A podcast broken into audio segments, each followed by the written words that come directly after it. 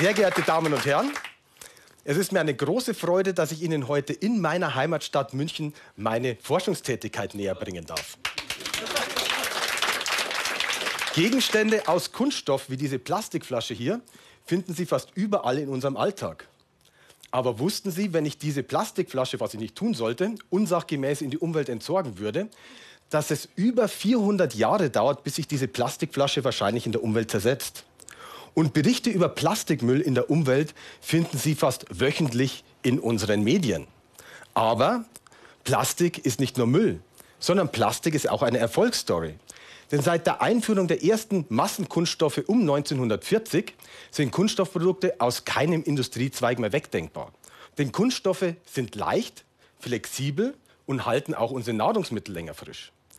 Und dementsprechend ist es auch nicht verwunderlich, dass die weltweite Plastikproduktion jährlich von 1,7 Millionen Tonnen auf über 330 Millionen Tonnen exponentiell angestiegen ist. Warum ist nun aber dieser Problemlöser zum Umweltproblem geworden?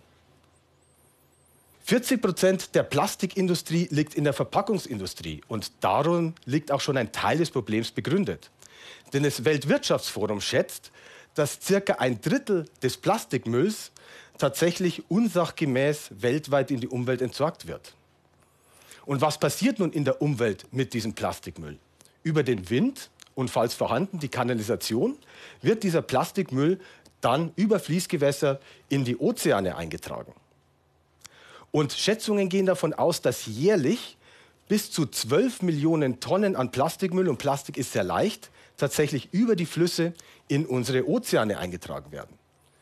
Und Sie haben dort wahrscheinlich auch schon von den riesigen schwimmenden Plastikinseln auf unseren Weltmeeren gehört. Aber das ist ein urbaner Mythos. Denn weder mittels Luftbildaufnahmen noch mittels Satellitenaufnahmen sind riesige schwimmende Plastikinseln auf unseren Weltmeeren erkennbar. Es handelt sich dabei eher um kleine unterhalb der Wasseroberfläche treibende Plastikpartikel, die in diesen marinen Regionen in erhöhter Konzentration vorkommen. Was Sie wahrscheinlich nicht wissen, ist, dass der Großteil des Plastikmülls, wie unsere Plastikflasche hier, auf den Meeresgrund sinkt. Dementsprechend finden sich mittlerweile schon große Mengen an Plastikmüll bis in die Tiefseegräben. Und ein Teil dieses Plastikmülls findet sich auch, und diese Bilder kennen Sie alle, natürlich an Stränden. Und was passiert mit diesem Plastikmüll in der Umwelt?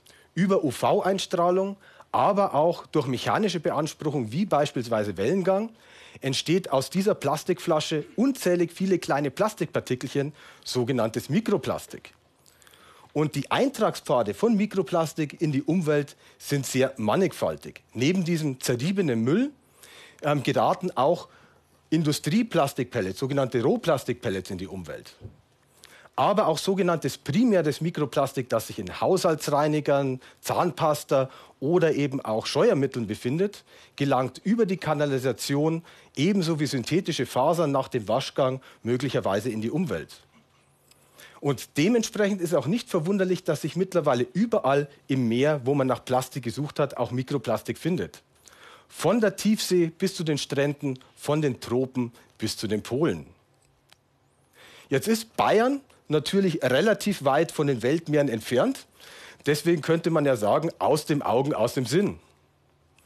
Allerdings ähm, haben wir uns dann eine Frage gestellt, sind die Süßgewässerökosysteme wirklich nur Transportwege für die Plastikkontamination in den marinen Systemen?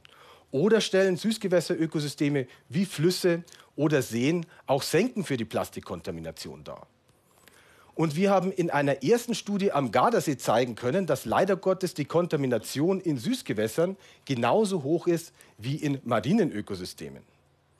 Und seit dieser Zeit sind schon einige Studien oder weitere Studien auch publiziert worden, die gezeigt haben, dass sich Plastikmüll auch in Süßgewässern befindet.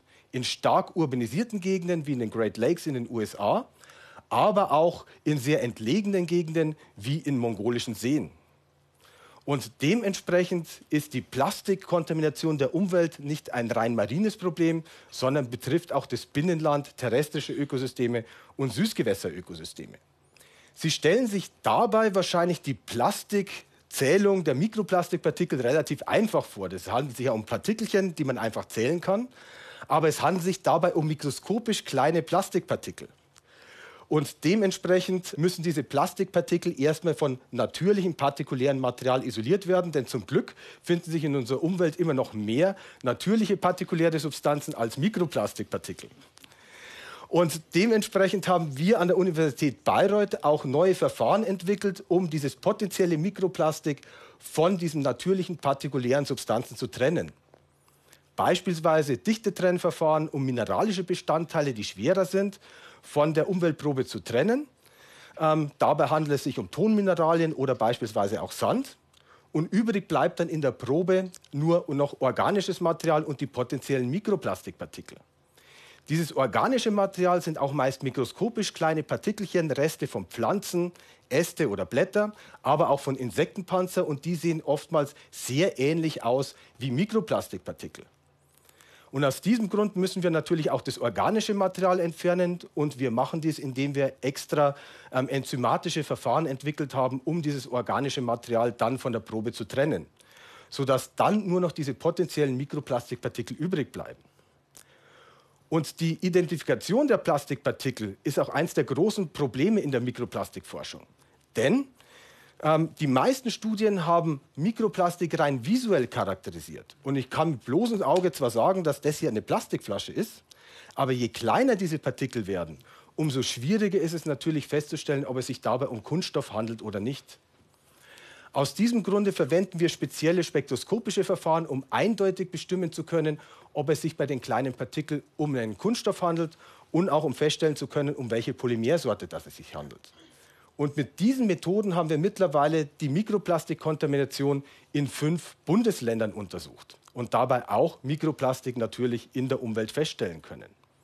Was wir aber bei unseren Untersuchungen gemerkt haben, ist, je besser unsere analytischen Methoden wurden, umso kleiner waren die Mikroplastikpartikel, die wir in der Umwelt auch detektiert haben. Momentan liegt die Nachweisgrenze bei circa einem Mikrometer, das heißt ein Tausendstel Millimeter. Allerdings können auch diese kleinen Partikel zu noch kleineren Partikeln zerfallen. Und man weiß momentan weder, wie viel Nanoplastik sich in der Umwelt befindet, noch ob sich überhaupt Nanoplastik in der Umwelt befindet. Und aus diesem Grund haben wir momentan wahrscheinlich möglicherweise erst die Spitze des Eisbergs detektiert. Jetzt stellt sich aber die Frage, warum macht es überhaupt was aus, dass wir diesen Plastikmüll in der Umwelt finden? Eines der Probleme, die sich mit Plastikmüll in der Umwelt ergeben, ist, dass es natürlich eine Verschwendung von Ressourcen ist. Denn sehr viele Polymersorten sind erdölbasiert. Was uns aber tatsächlich an dieser Thematik belastet oder berührt, ist, dass möglicherweise dieses Mikroplastik Effekte auf Organismen, Ökosysteme und letztendlich auch auf unsere Gesundheit hat. Denn bei großen Organismen ist mittlerweile schon festgestellt worden, bei großen marinen Organismen wie Meeresschildkröten, dass diese Mikroplastik oder generell Plastik zusammen mit ihrer Nahrung aufnehmen. Schildkröten verwechseln Plastiktüten mit Quallen und können daran verenden. Mittlerweile hat man aber bei ähm, über 200 marinen Arten die Aufnahme von Mikroplastik zusammen mit der Nahrung schon feststellen können. Und im Zuge unserer Untersuchungen haben wir dabei feststellen können, dass bei verschiedensten auch Süßgewässerorganismen wie Muscheln, Schnecken, Würmer, aber auch Kleinkrebse diese tatsächlich auch Mikroplastik zusammen mit ihrer Nahrung aufnehmen. Und da all diese Organismen wiederum Nahrung für Fische darstellen, ist es nicht verwunderlich, dass wir mittlerweile auch Mikroplastik in Mägen von Süßgewässerfischen finden. Jetzt stellt sich aber die Frage, was macht es überhaupt aus, dass diese Organismen oder wir ab und zu Mikroplastik mit der Nahrung zu uns nehmen? Denn wir verschlucken ab und zu auch mal einen Kirschkern und auch der geht wiederum durch den Darm durch. Allerdings ist bei Muscheln bereits gezeigt worden, dass dieses Mikroplastik nicht nur den Verdauungstrakt passiert, sondern vom Verdauungstrakt ins Gewebe übergehen kann und dort zu entzündlichen Reaktionen führt. Und belgische Kollegen haben weiterhin festgestellt, dass in zwei Gramm Muschelgewebe aus Muschelzuchten sich bis zu ein Mikroplastikpartikel befindet. Und sie haben dann hochgerechnet, dass ein Durchschnittsbelgier, und Belgier essen gerne Muscheln, bis zu 11.000 Mikroplastikpartikel pro Jahr über den Muschelkonsum zu sich nimmt. Man könnte natürlich jetzt fragen, na ja, so ein Verdauungstrakt von der Muschel sieht auch ganz anders aus wie unser Verdauungstrakt. Aber leider Gottes ist es aus der pharmazeutischen Forschung bekannt, dass auch in Säugerverdauungstrakt partikuläres Material ins Gewebe übergehen kann. Und genau in der Größenordnung, in der wir auch Mikroplastik in der Umwelt finden.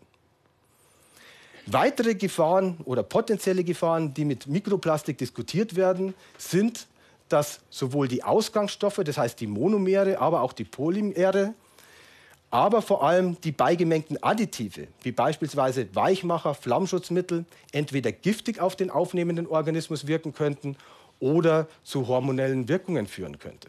Eine weitere potenzielle Gefahr ist die Vektorfunktion von Plastik. Denn Plastik ist sehr lange stabil und kann über weite Strecken transportiert werden. Und damit kann ein Organismus, der sich an diesen Plastikpartikel anheftet, ebenfalls über weite Strecken transportiert werden, von einem Ökosystem ins andere und könnte dort zu einer sogenannten invasiven Art werden. Aber was man momentan eher befürchtet, dass sich auch Krankheitserreger natürlich an diesem Plastikpartikel anheften. Man bedenke die Passage durch die Kläranlage und dort über weite Strecken transportiert werden und damit das Verbreitungsgebiet der Krankheitserreger möglicherweise größer wird. Wie Sie sehen, habe ich mich jetzt sehr stark im Konjunktiv aufgehalten. Denn sehr viele Dinge in der jungen Mikroplastikforschung sind bis dato noch nicht bekannt. Das heißt, wir wissen eigentlich weder, wie viel Plastik findet sich in der Umwelt, noch welche Effekte hat dieses Mikroplastik tatsächlich. Und genau diese Aspekte wollen wir nun in einem neuen Forschungsprojekt, das auch vom BMBF gefördert wird, deutschlandweit untersuchen. In dem Projekt Plaves wollen wir erstmals ökosystemübergreifend die Plastikkontamination von den Süßgewässern bis ins marine System untersuchen. Allerdings wissen wir ja bereits jetzt, dass sich schon Plastik in der Umwelt befindet. Was können wir denn jetzt tun? Zum einen das Bewusstsein für diese Thematik schaffen in der Öffentlichkeit. Das ist auch einer der Gründe, warum ich heute hier bin. Aber nicht nur in der Öffentlichkeit, sondern auch bei den Entscheidungsträgern und in der Industrie. Denn natürlich sind die Entscheidungsträger und die Industrie gefragt, dass wir nachhaltiger mit diesem eigentlich guten Werkstoff umgehen. Aber auch wir können uns nicht einfach zurücklehnen, denn jeder kann auch seinen eigenen kleinen Beitrag dazu leisten. Das heißt, jede Plastiktüte, die wir in unseren Ökomüll schmeißen oder jedes Stückchen Plastik, das wir auf die Straße werfen, wird in der Natur wieder zu Mikroplastik und kann dann mit viel Pech über das Nahrungsnetz auf unserem eigenen Teller landen. Eigentlich ist der Werkstoff Kunststoff ein sehr guter Werkstoff. Das heißt, es ist tatsächlich ein Problemlöser. Und nur unser Umgang mit diesem Problemlöser macht es dann tatsächlich zum Umweltproblem. Und damit bedanke ich mich für Ihre Aufmerksamkeit.